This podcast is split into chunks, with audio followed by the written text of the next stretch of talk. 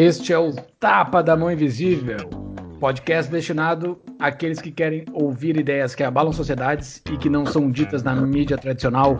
Boa noite, Paulo Fux. Boa noite, doutor Júlio. Tudo bem para mais esse terceiro episódio do nosso querido podcast? Tudo bem, tudo certo. Vamos lá. Temos um assunto bastante instigante para falar hoje, mas antes disso, um recado para quem está nos ouvindo. Se você quer ser nosso anunciante, pode entrar em contato conosco via o nosso site www.tapadamãoinvisível.com.br. Entre em contato conosco pra, para ser nosso anunciante e contribuir para e, este projeto. E também no site temos a, a, os, dois, os dois episódios anteriores já publicados, né, Júlio? Temos os dois episódios já publicados e o anunciante, além de ser divulgado aqui no podcast, também vai ser divulgado no nosso site. O site de futuramente maior tráfego entre os podcasts feitos entre pessoas que moram em Brasília e Porto Alegre, não é, Júlio? Com certeza, já está quase alcançando, eu acho, provavelmente. provavelmente já está quase alcançando. Muito bueno. Qual é a nossa pauta hoje? O tema de hoje é instigante, ele é um dos temas que mais nos afloram discussões entre eu e o Paulo e boa parte dos grupos liberais pelo Brasil, que é a liberdade vai vencer, a liberdade vai dar certo, essa discussão toda que nós temos uh, sobre buscar a liberdade, isso vai dar certo, doutor Paulo Fux? Essa é a, esse é o nosso título e essa é a nossa discussão de hoje. Muito bem, eu acho um tema muito interessante, né? E agora é importante a gente fazer um marco. A gente está falando de liberdade no Brasil, de liberdade no mundo? Né? Essa é a pergunta também. Eu, é. eu acho que a gente pode falar Brasil e mundo. Tá? Exato, são dois contextos bastante diferentes, né? Realidades bastante como... diferentes. Pois é, como, como, os nossos antigos comunistas, né, que diziam que a União Soviética só não deu certo porque ela não dominou o globo inteiro e que é, para eles, né, o comunismo tinha o único jeito de dar certo seria aplicando no globo inteiro, porque daí não teria para onde fugir, né? Então, o gulag ia ser o gulag ia ser global. Exatamente.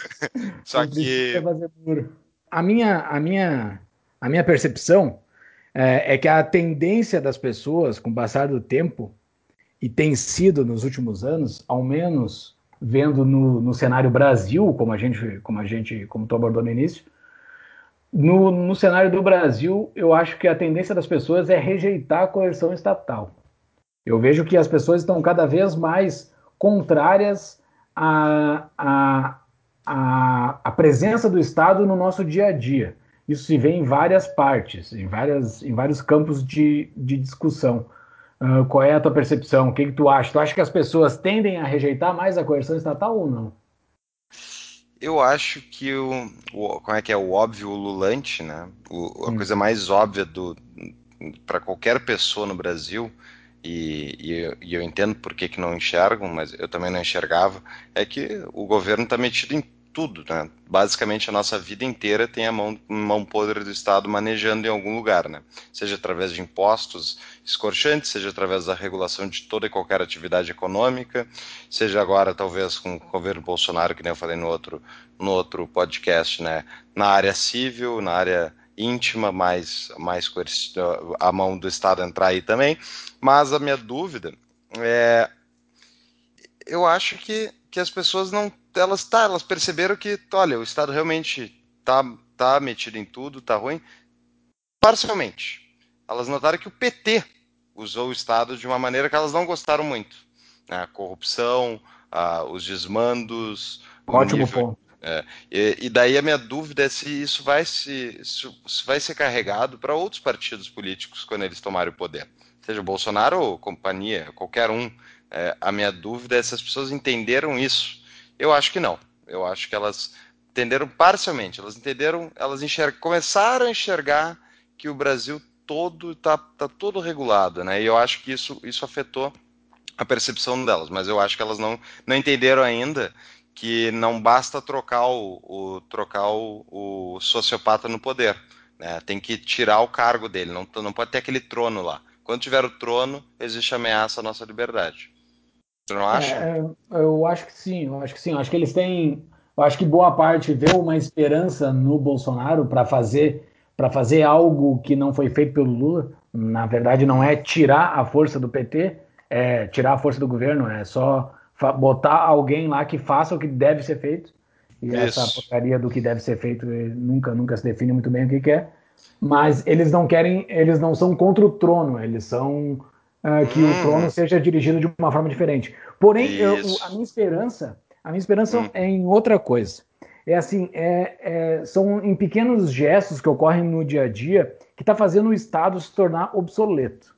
Tá? Uhum. Há vários pontos que o Estado se mete na nossa vida está se tornando obsoleto, seja com Bolsonaro ou seja com PT, pouco importa. Exemplo, Perfeito. tá?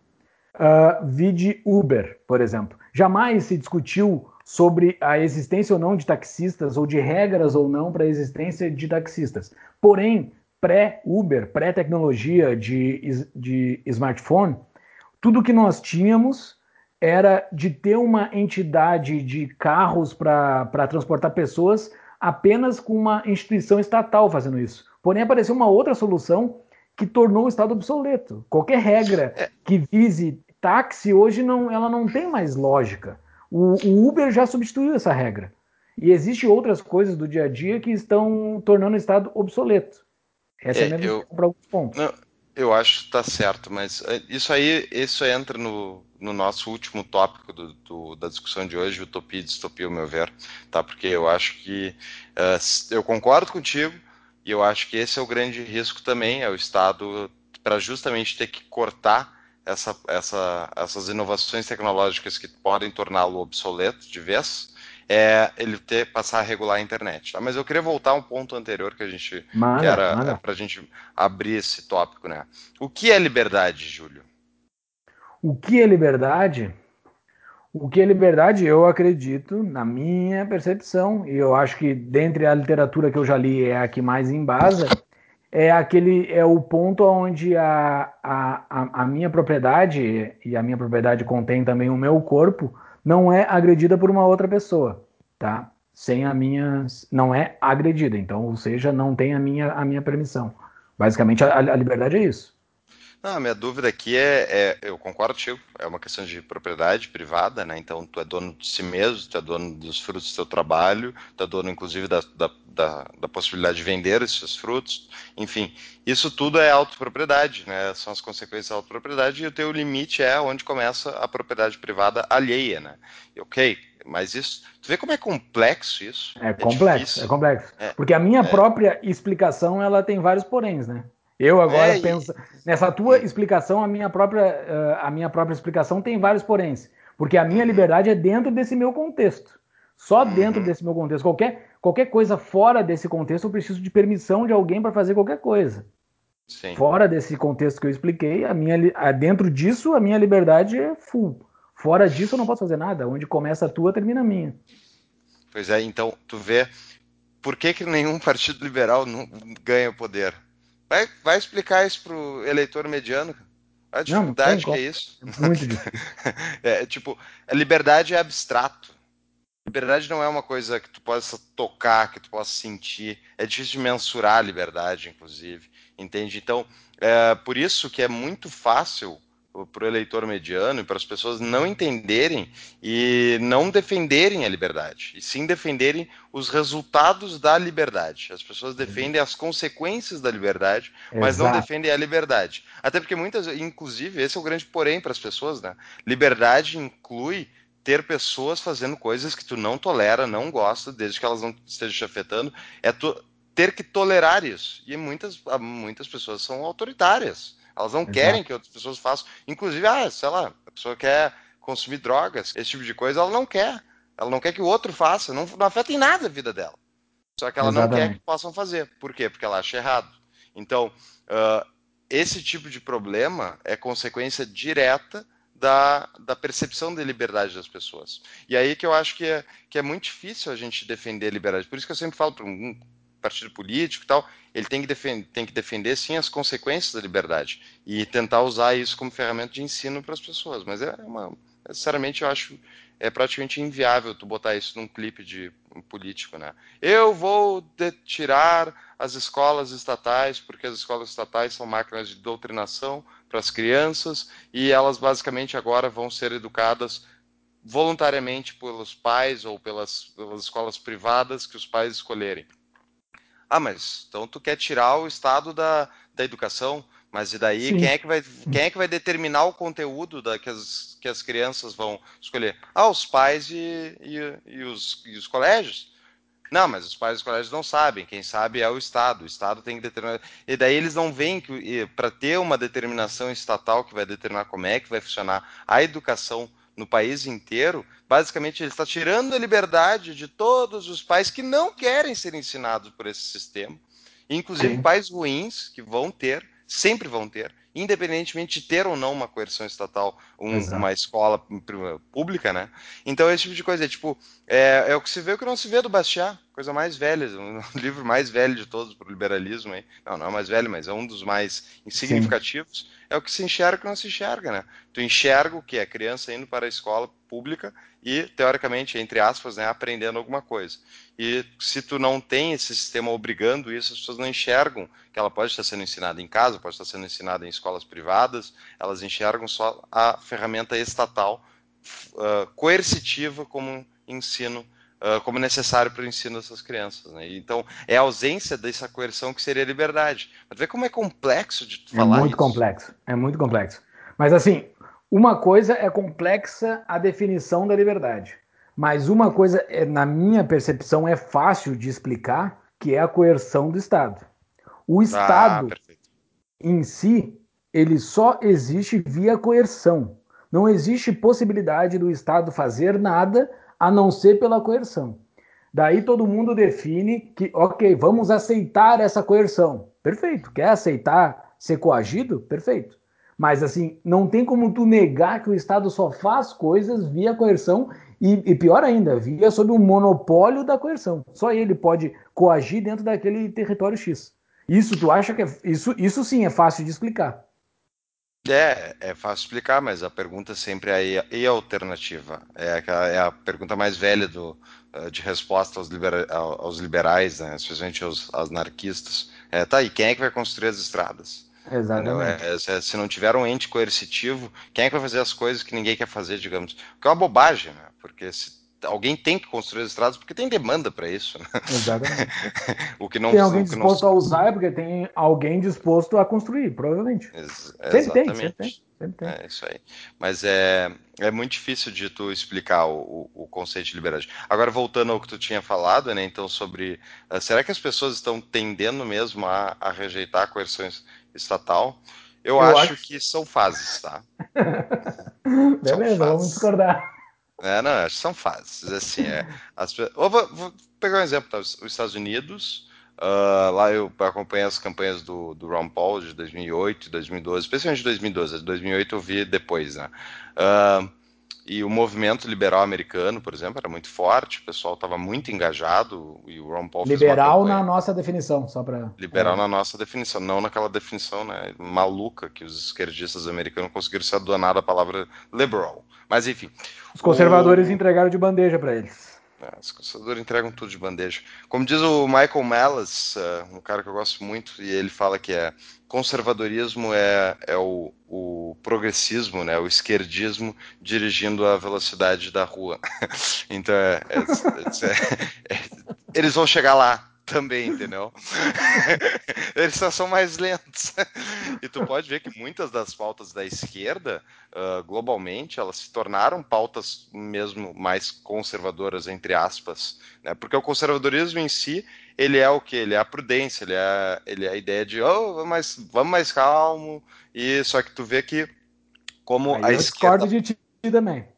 Ah, é? Vai lá, então. Conservadorismo true o verdadeiro conservadorismo é rejeitar ideologia. Na minha opinião, a definição de conservadorismo é rejeição de ideologias.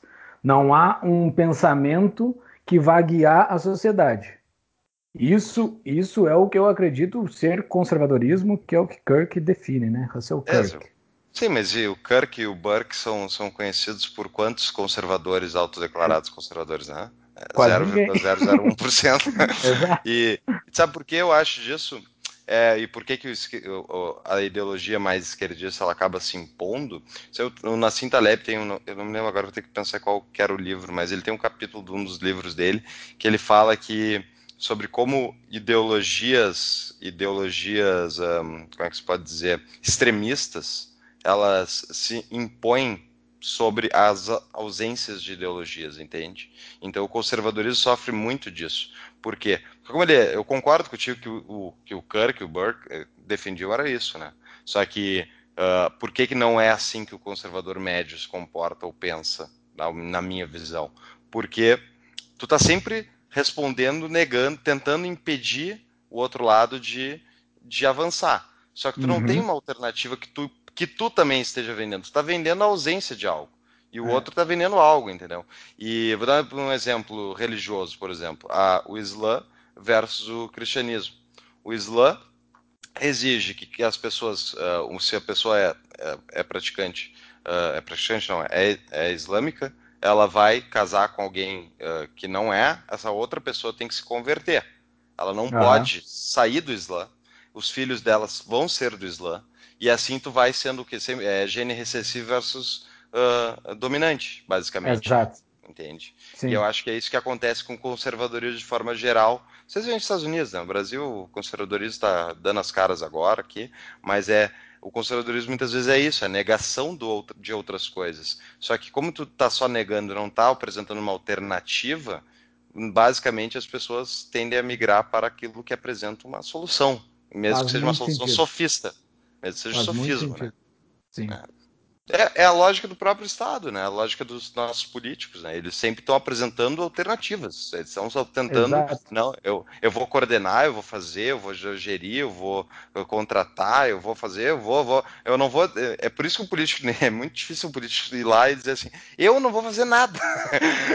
eu acho que eu acho que se eu fizer qualquer coisa vai ser pior, vai afetar a ordem espontânea da sociedade. Hã? O quê? O quê? Tu tá é deslegitimando toda essa nossa estrutura aqui esse teu discurso. Exatamente. Então é, é, é, contra é contra factual, né? As pessoas, é, é difícil de enxergar. Então esse é o problema, meu ver, do conservadorismo, mas voltando, então, acho que podemos voltar aí, Júlio, sobre a, a é, nossa... O, o, que a gente estava falando é sobre o Estado ser naturalmente coercitivo, né? E isso as pessoas conseguem entender de uma forma mais clara. O Estado ele tem uma coerção que é evidente, ou seja, dentro de um, dentro de um território X, somente aquele ente pode tributar e pode exercer a violência. Ponto. Uhum. Isso é meio que auto-evidente para qualquer pessoa. Todo mundo sabe que só o governo pode obrigar ou proibir alguém de fazer algo dentro de um território, e só o governo pode, dentro dessa regra, ele consegue tirar dinheiro sem tu querer entregar, que é o imposto. Então, uh, tu acha que não? Tu acha que as pessoas não estão por conta disso? Eu acho que não. Eu acho que é muito complexo. Primeiro, sim, se tu fosse falar com uma pessoa mais para a esquerda, ela vai levantar o ponto do, do poder econômico, que o poder econômico também pode exercer influência, pode ser coercitivo, né? Então, se tu é um funcionário numa empresa e tu, o teu, e tu não tu tá ali contratado, a tua posição, tu, tu tá sempre. É mais fácil tu ser demitido do que tu, uh, né, do que.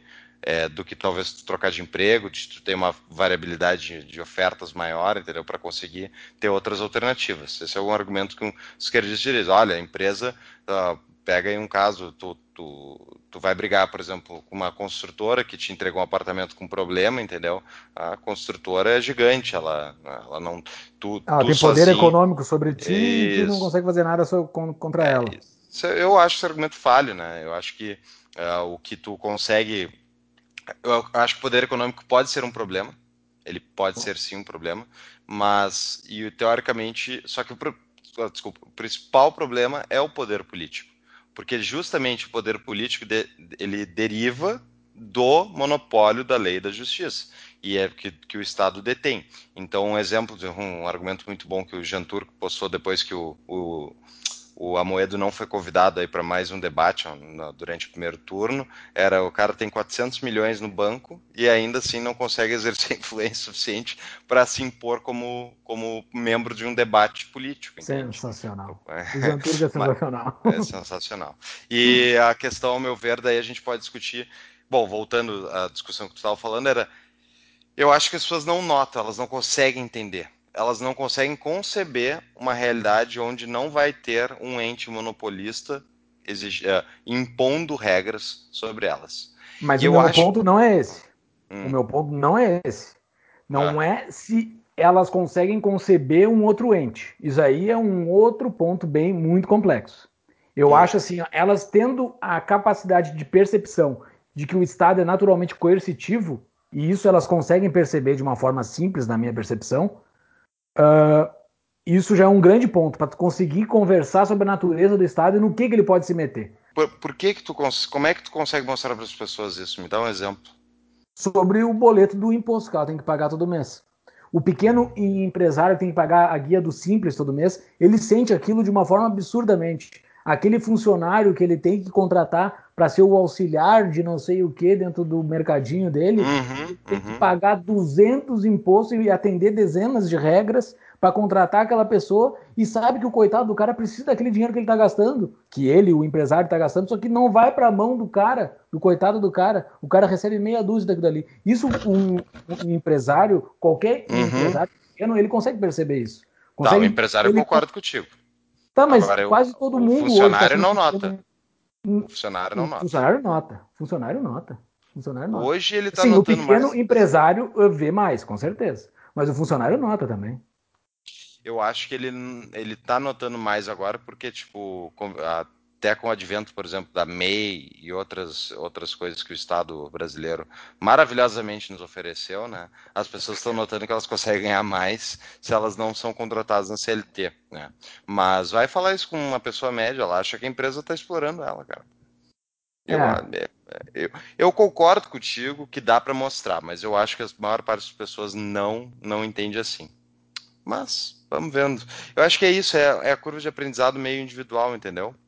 Eu concordo sobre a curva de aprendizado. Eu acho que nós estamos indo para essa curva de aprendizado que as pessoas estão aprendendo uh, da, uhum. da versão estatal, mas uh, eu sou otimista. Assim, comparar esse nosso tempo atual, 2018, versus 10 anos atrás, 2008, as pessoas estão bem mais conscientes e não e eu não estou dizendo classe média e as pessoas mais engajadas em, em política. Estou dizendo a pessoa, a pessoa comum sabe que o governo faz mal, sabe que o governo é, é, coage ela a fazer coisas que ela não quer.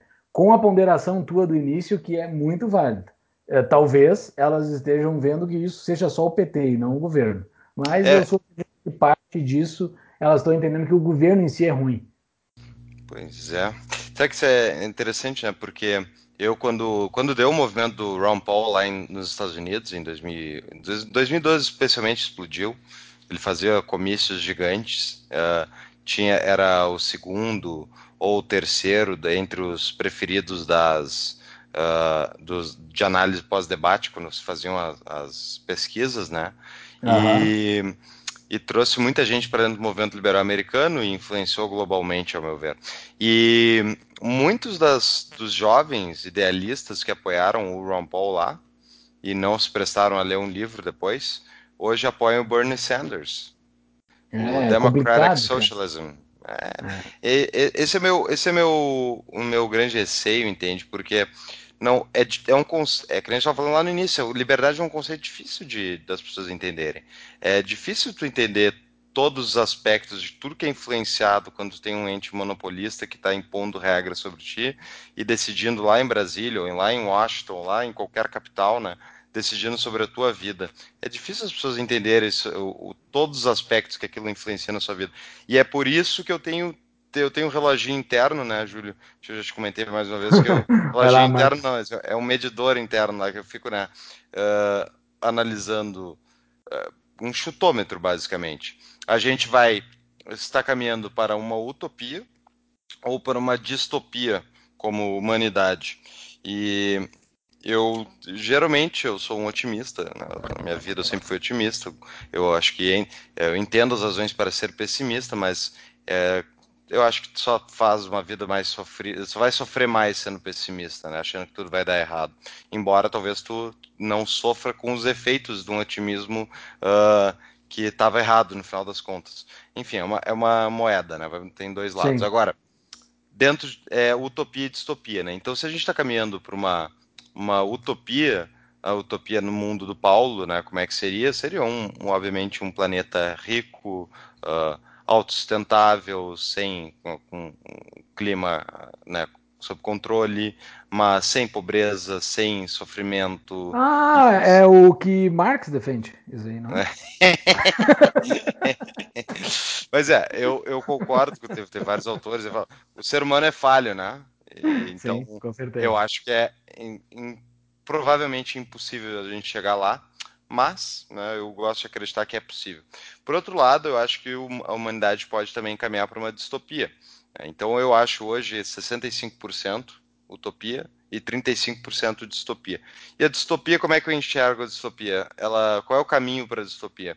Voltando ao que estava falando antes sobre o Estado se tornar obsoleto, eu acho que os, os entes, do, as pessoas que trabalham para o Estado, que que, que operam a máquina do Estado, especialmente entes da Receita Federal, uh, políticos, uh, a, a, inteligência né, que está lá à volta de Brasília ou em volta, à volta das capitais, eles não querem abrir mão daquele poder. Aquele poder é muito interessante para eles, eles gostam do poder.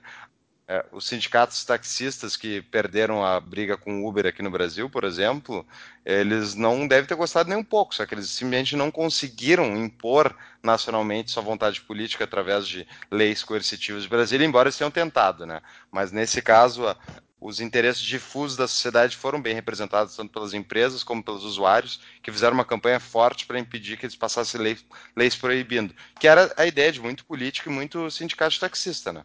Bom, Sim o, então, voltando sobre a obsolescência do Estado, é que o Estado não vai querer se tornar obsoleto. As pessoas que operam a máquina que ganham muito dinheiro operando a máquina não têm interesse que o Estado se torne obsoleto. E daí, eis a grande questão: eles não conseguem proibir aplicativos como Uber uh, e outras, outras coisas que são, enfim, fora do seu controle, porque eles não conseguem regular a internet do jeito que eles querem. E essa é a grande pauta para uma distopia, ao meu ver uma internet regulada, no qual os legisladores vão decidir o que, que passa de conteúdo, o que, que é aceitável, e se não aceitarem, eles simplesmente cortam o sinal, é uma, é uma possibilidade.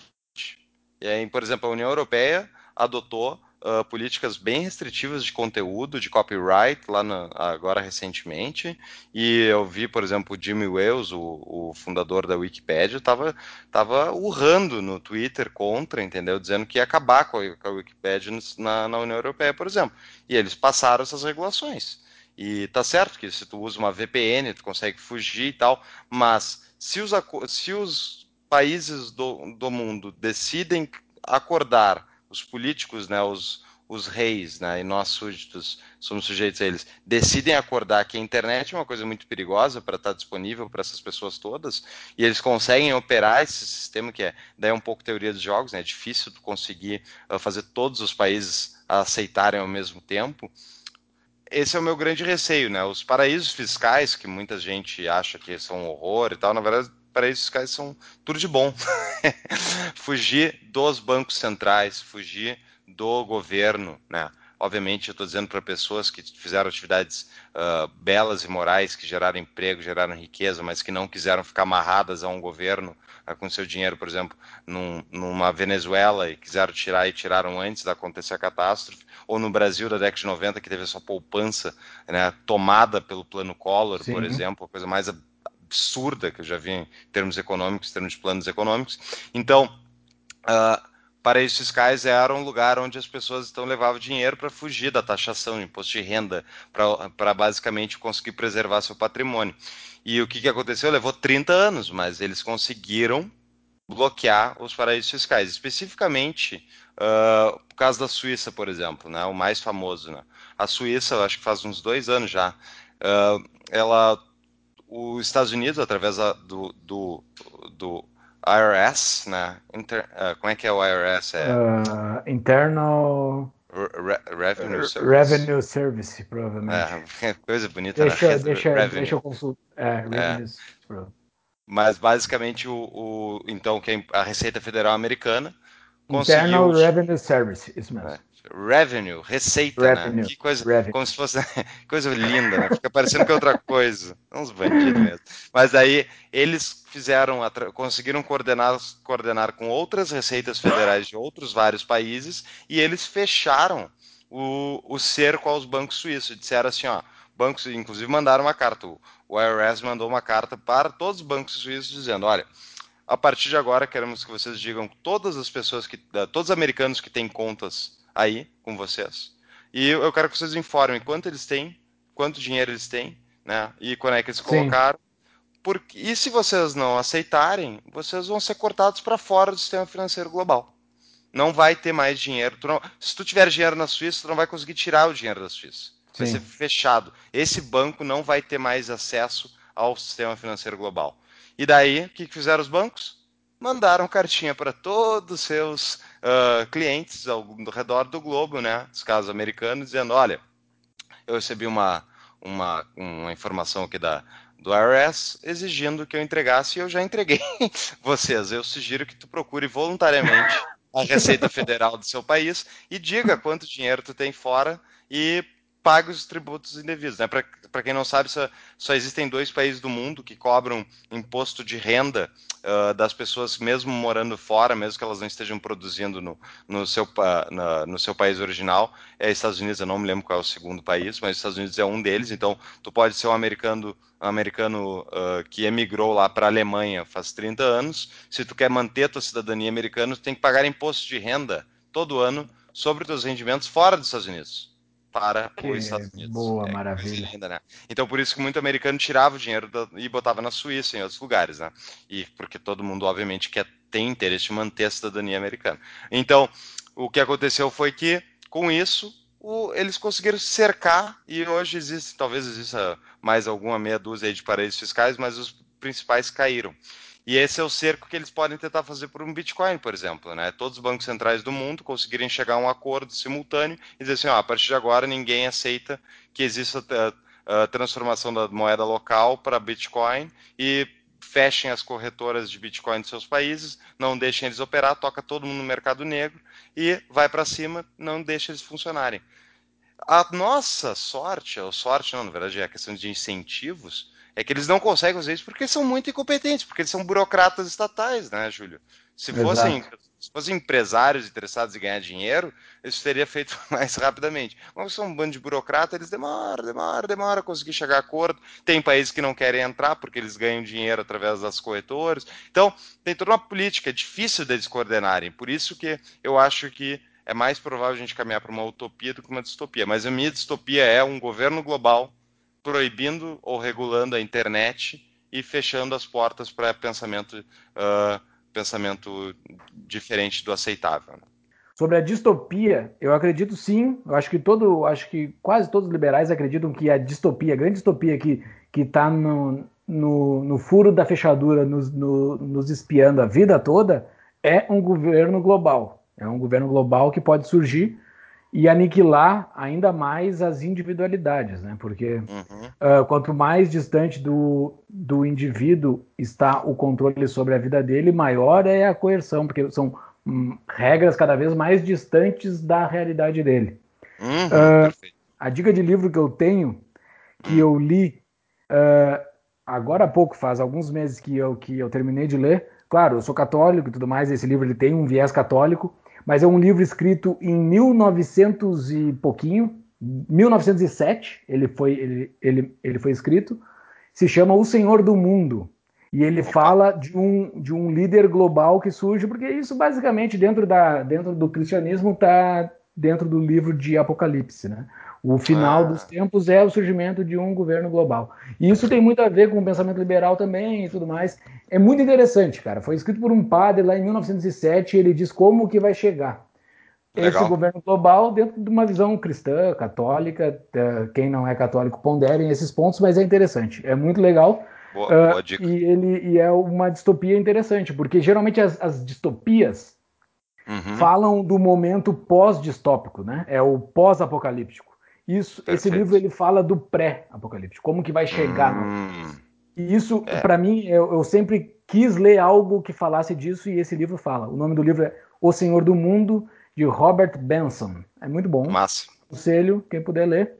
Essa é a dica do nosso terceiro episódio, o episódio 3 do, do Tapa da Mão Invisível de leitura.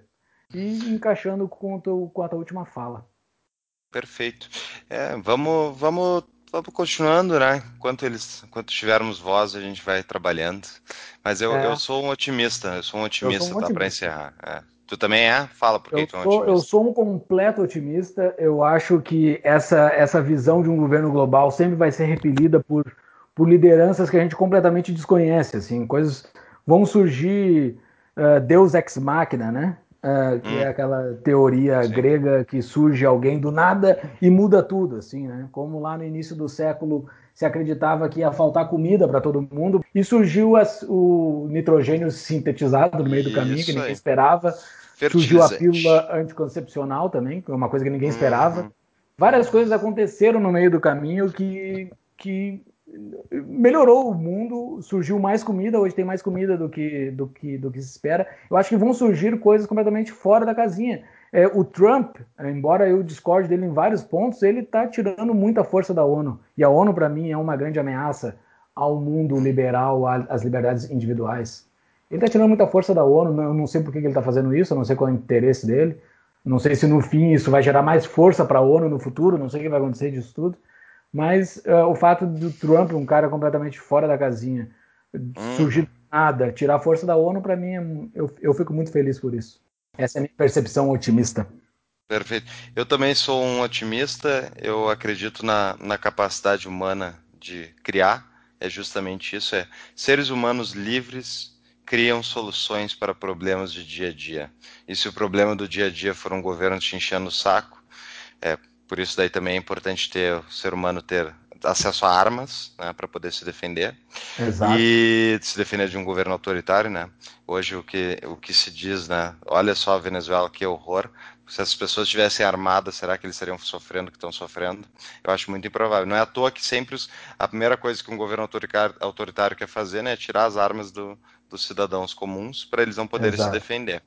Mas enfim, eu sou um otimista também. Eu acho que as, a gente está melhorando. Eu acho que agora a gente tem que ser otimista com o nosso podcast, né? Com número crescente de ouvintes. e vamos, vamos já pra, nos programar para os próximos. Uh, se quiser ser o nosso anunciante, entre em contato conosco pelo site www.tapadamãoinvisível.com.br e, e nos ajude com este projeto. Muito bueno. Muito, muito bueno, Dr. Fux. Muito obrigado por esse papo. Foi uhum. sensacional. Acho que a gente conseguiu abordar o tema. Acho que as pessoas vão conseguir ter um bom arcabouço para poder continuar nisso, né? Demos bastante dica de leitura, bastante, bastante autores citados, né? Então, para não ficarem somente nesse nosso papo aqui, as pessoas conseguem se aprofundar mais. Perfeito. Uma ótima noite para ti, Júlio. Um abraço. Uma ótima ouvintes. noite para ti também. Um forte abraço. Até mais. Tchau, tchau.